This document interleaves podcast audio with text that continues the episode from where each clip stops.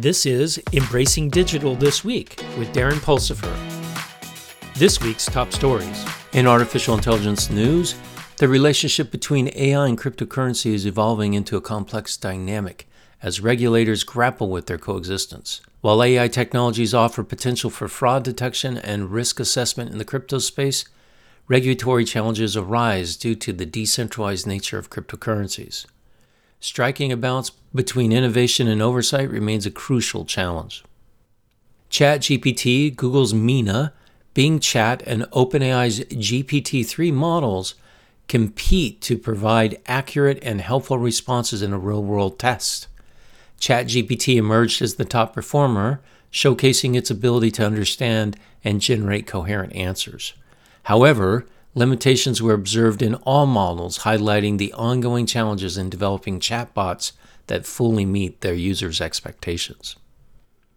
HPE has announced the launch of an AI supercomputer cloud service called HPE Cray Accelerated Insight. The service aims to give organizations easy access to powerful computing resources for AI workloads. Leveraging Cray's Shasta architecture, the cloud service offers high performance and scalability to accelerate AI research and development. In cybersecurity news, the cyber war continues. Hacking group Clop targeted U.S. government agencies, stealing data through a cyber attack on MOVEit software. The sophisticated breach highlights the growing threat of ransomware attacks, with Clop utilizing advanced tactics like double extortion. The incident underscores the need for improved government cybersecurity measures. Chinese chipmaker Hualian has been added to the U.S. entity list due to concerns over national security. Hualian specializes in encryption chips, which play a critical role in safeguarding sensitive information. The move reflects the ongoing tech rivalry between the U.S.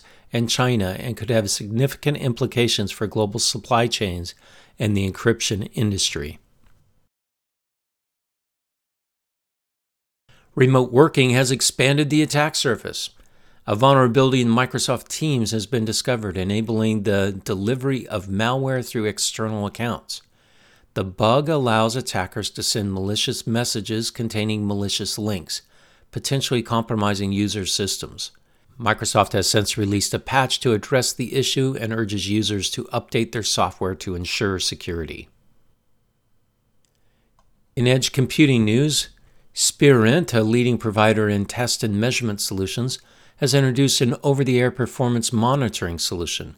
The system enables real time monitoring and analysis of wireless network performance, including latency, throughput, and coverage. The solution aims to support the growing demand for reliability and high quality wireless connectivity, particularly in the context of emerging technologies like 5G and edge computing. Zscaler has overtaken Cisco in the race for revenue in the Secure Access Service Edge or SASE market. Zscaler's cloud native architecture, comprehensive security offerings, and ability to address modern networking challenges have contributed to its success. The increasing demand for security remote access and cloud based security solutions has propelled Zscaler's growth, positioning as a leader in the SASE space.